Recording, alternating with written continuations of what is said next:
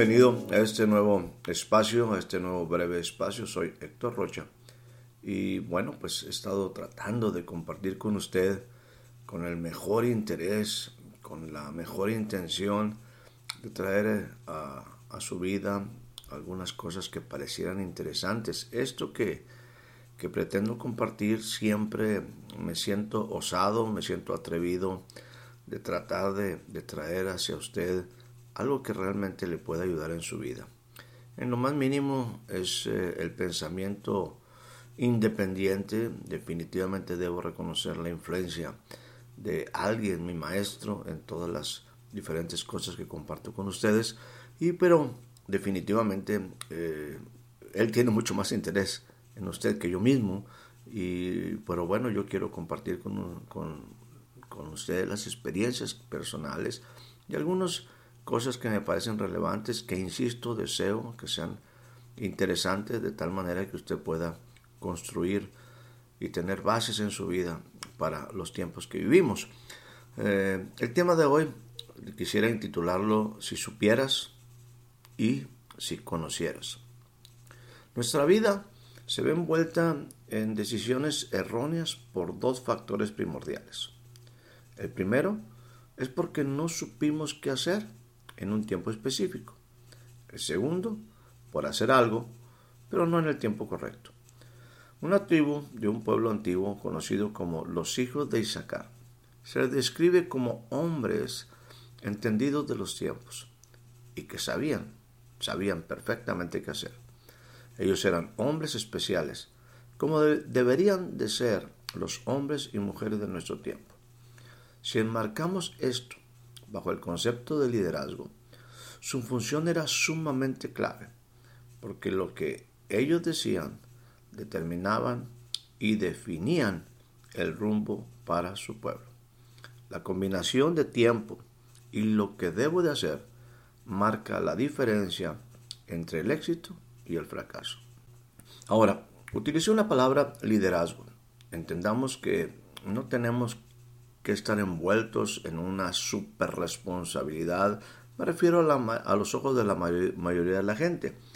Pero somos líderes en nuestro hogar, somos líderes de, nuestro, de nosotros mismos, somos líderes en diferentes ambientes, en nuestra oficina, somos líderes en todos los sentidos cuando entendemos que liderazgo es un descubrimiento.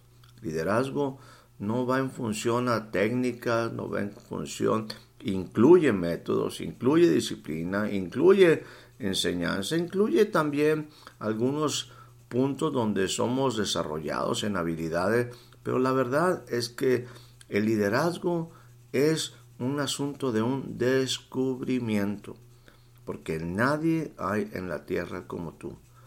Tú eres el único. Yo le he dicho bajo mi persona, Qué bueno que nada más hay un Héctor Rocha en el mundo, porque de otra manera sería realmente un problema de altísima contaminación. Pero volviendo al concepto, estos temas de liderazgo que siempre son importantes, bueno, estoy diciendo que el liderazgo, su función es sumamente clave en cualquier ámbito, en cualquier área, en cualquier responsabilidad que éste se desempeña. La combinación entonces del tiempo y lo que debo de hacer definitivamente marcará la diferencia entre las decisiones, entre las diferentes acciones en su consecución de éxito o fracaso. Los hombres y las mujeres debemos tener estas características en particular, entender los tiempos y saber qué hacer. El problema hoy en día no es qué hacer, la evidencia reside en la queja de la mayoría de la gente, mayormente la que vive en ciudades dinámicas como las nuestras, en donde las personas están demasiado ocupadas en tantas cosas que no tienen tiempo para nada. Es increíble, ¿no? Hoy con tantas facilidades. Algunas ocasiones he platicado acerca de, de los tiempos que vivieron quizás nuestros abuelos, no se diga los bisabuelos, cuando no había microondas, cuando no había eh, supermercados, cuando no había pues eh, elementos electrodomésticos, cuando no había lavadoras, cuando no había tantas cosas que hoy facilitan nuestra vida. Y sin embargo, hoy con tanta innovación tecnológica, con tantos recursos tecnológicos, con tantos electrodomésticos, bueno, eh, es increíble que nos sigamos en un momento quejando de que no tenemos tiempo. Y eso es una realidad. Las ciudades son dinámicas, las personas demasiado ocupadas en tantas cosas, que la verdad no se tiene tiempo para nada. Ahora déjenme hablarle un poquito definitivamente de la persona más importante de todos los tiempos, Jesús.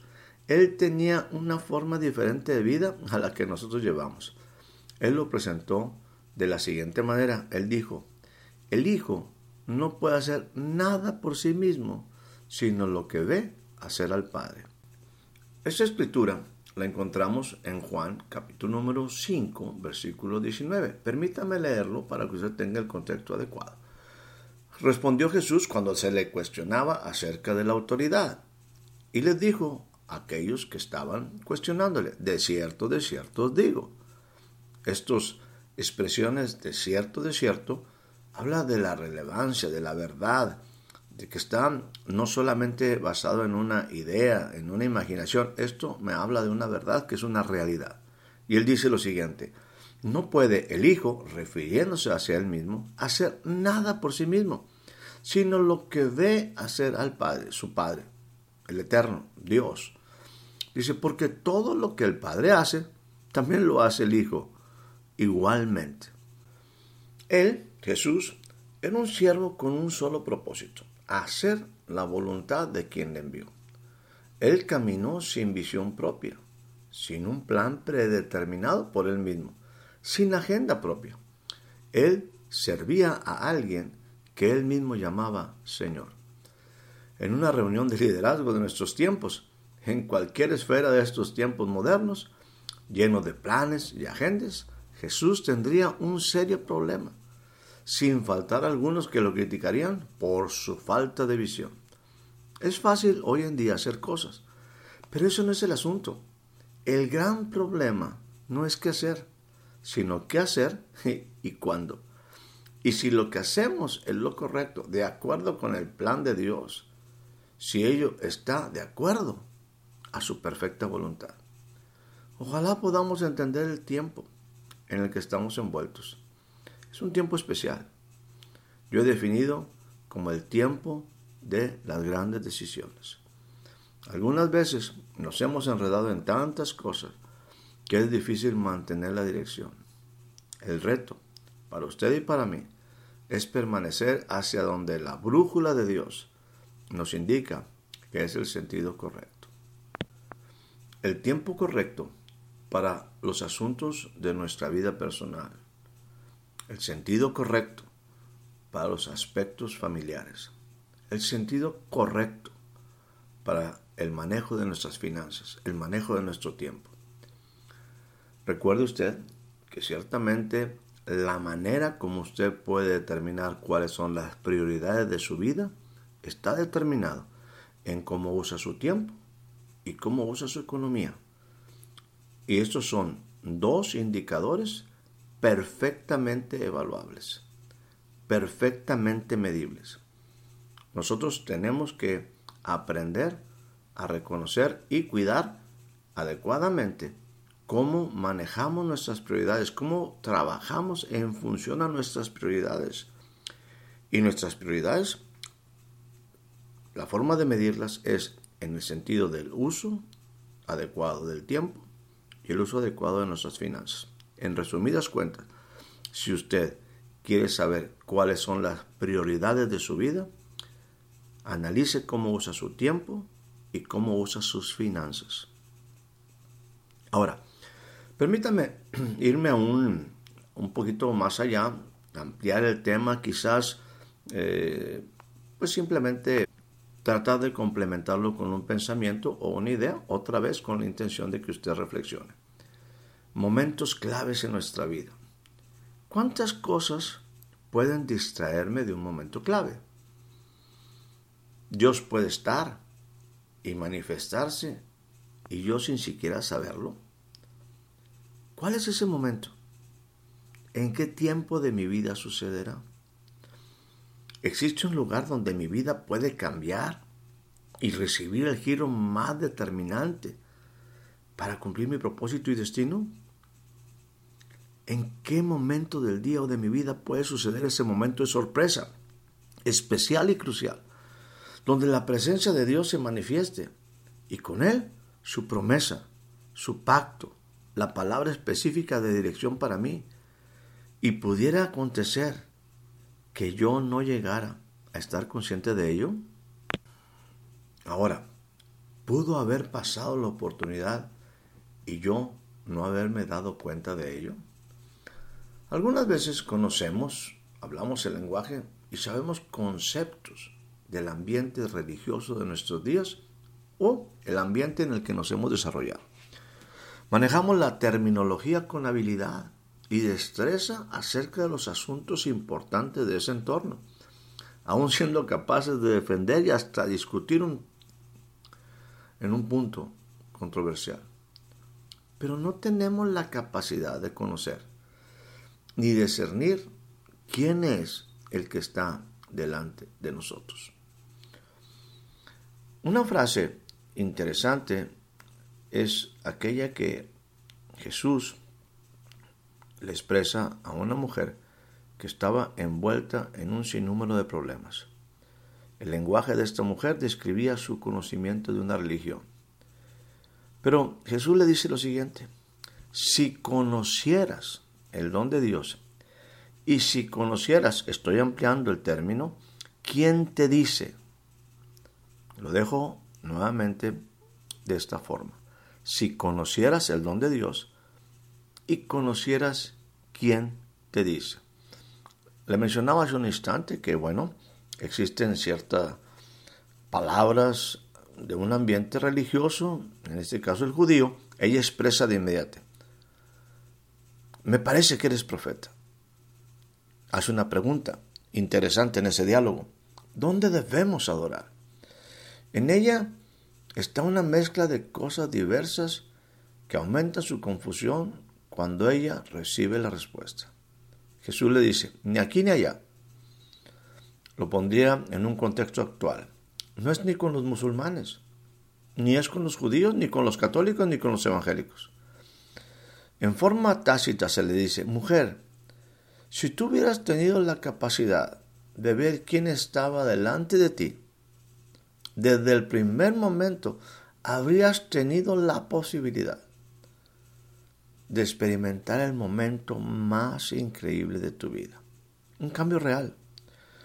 Porque la respuesta a tu problema no está en el ámbito religioso y tradicional que te ha rodeado no quiere decir que sea malo, pero no ha tenido respuesta. Tal ambiente no ha podido solucionar tu condición actual. El asunto es algo en tu interior y es más preocupante que dudas acerca de tu religión. Debemos entender un poco o un bastante cuál era el papel, el rol de la mujer en esas épocas, en esas culturas. Entendamos que quizás esta hoy mujer, que Jesús definitivamente señala que ella ha tenido cinco maridos y que con el que ella el día de hoy vive, con la persona que hoy el día de hoy vive, no es su marido. ¿Qué quiere decir? Que ya ni siquiera estaba en una relación, permítanme decirlo, legal, correcta, aún en la cultura de esos tiempos cinco maridos. Qué tremendo es esto. Habla de un marido, habla de relaciones, no solamente en el sentido sexual, sino que habla de intimidad, habla de comprometer el corazón. Quizás esta mujer, permítame hacer un ejercicio de imaginación, insisto, basado en las culturas que todavía son parte, no crea que son muy lejanas. Yo recuerdo y quizás esto me permite llevarlo al siguiente, a ampliar o a darle un poquito más de información a lo que quiero compartirle. Recuerdo que hace muy escasos 30 años, quizás un poquito más, estaba aquí en mi país, en la sierra de Puebla, Y ahí estábamos trabajando con un grupo de jóvenes, de niños, eh, muy pequeños, en una, lo que llamábamos una escuela de verano. Y entonces en el tiempo veíamos que una niña de escasos 12 años estaba llorando aun cuando estábamos nosotros compartiendo cosas pues interesantes. La niña estaba en, una preocupación y, metida eh, en, una angustia. ¿Cuál era la razón? Que su papá ya había comprometido a esta niña con un hombre. Este hombre había pagado por su hija 50 pesos y un guajolote. La niña tenía 12 años. El hombre tenía 29 años. En ese aspecto, el papá ahora sabía que podía resolver el asunto de su hija porque estaba entendiendo que había otras posibilidades de vida para esta pequeña.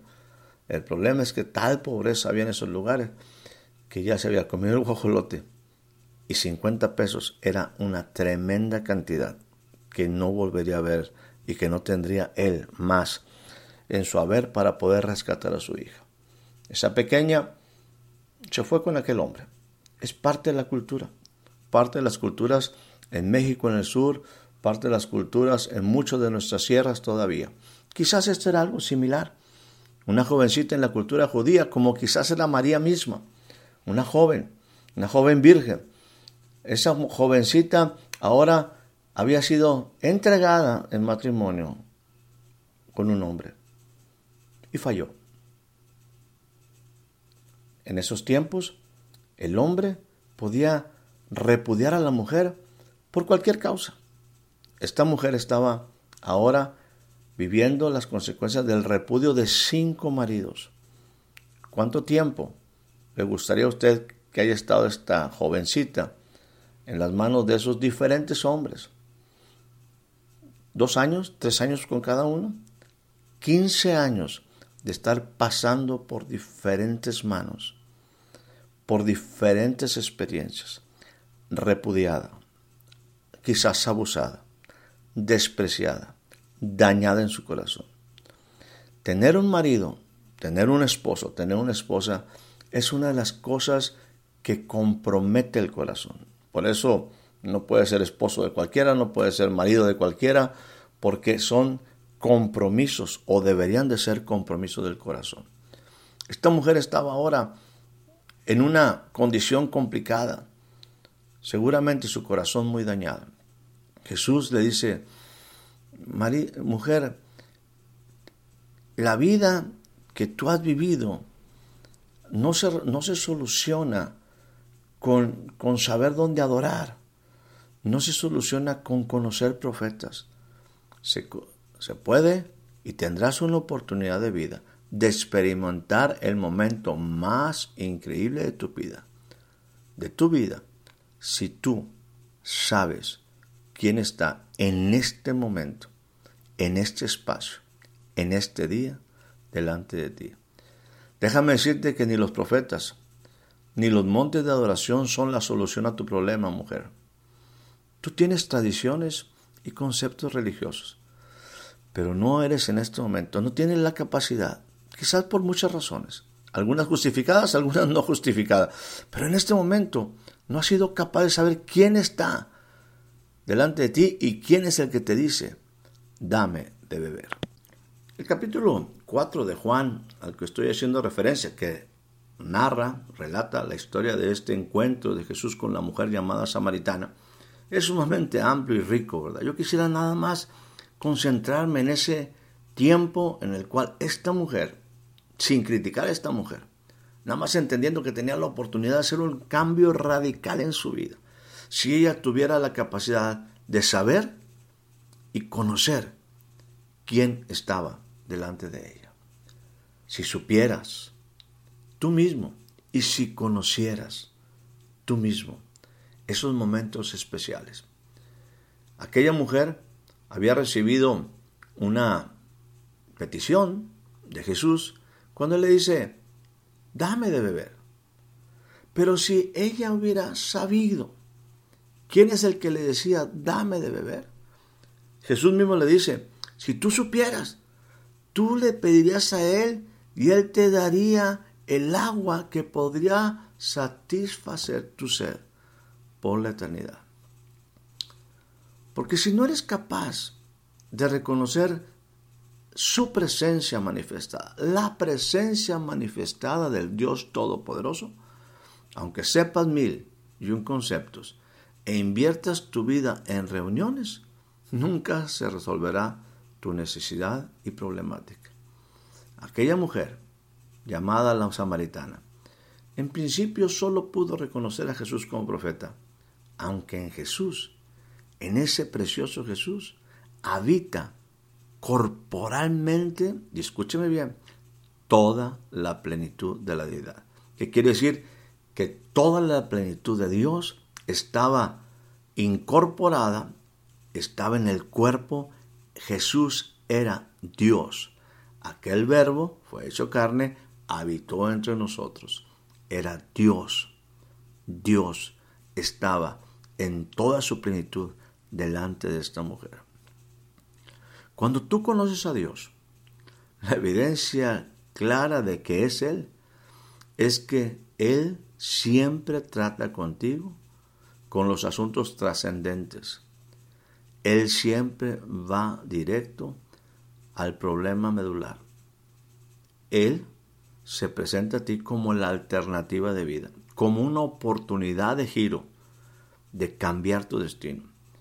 Y Él no se anda por las ramas siempre sus palabras van directo a tu principal problema, a mi principal problema, a los problemas que aquejan, a los problemas centrales para tener definitivamente no solamente la presentación de un diagnóstico, sino ofrecer una verdadera solución.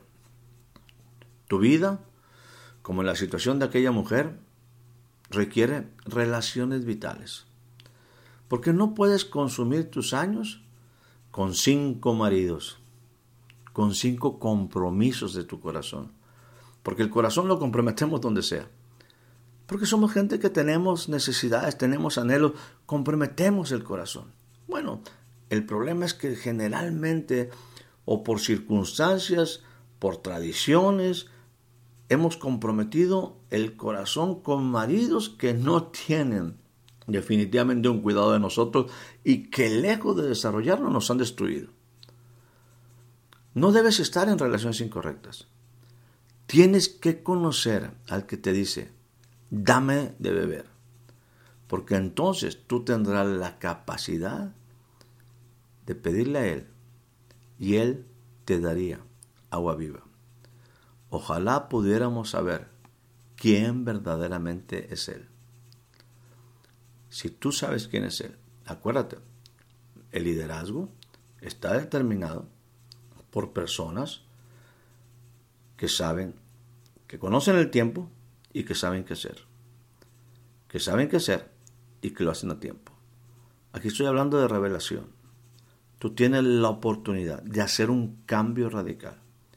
Si tú conoces, si tú supieras quién en este momento te dice, estoy cerca de ti, estoy cerca de ti. Si tú sabes quién yo soy, si tú sabes y conoces mi persona, tu vida tendrá un cambio radical. Tienes que saber qué hacer en los momentos que tienes la grande oportunidad. Eso definirá tu éxito o fracaso. Si tú sabes quién verdaderamente es Él, cuando se presente el momento y haces lo correcto, nunca más tendrías o tendrás los labios partidos por la sequía, ni habría aridez en ti, y no consumirías tu vida deshidratado. Que tengas un excelente día, que tengas una excelente tarde, que tengas una excelente noche. Muchas gracias por ser parte de este breve espacio. Hasta la próxima.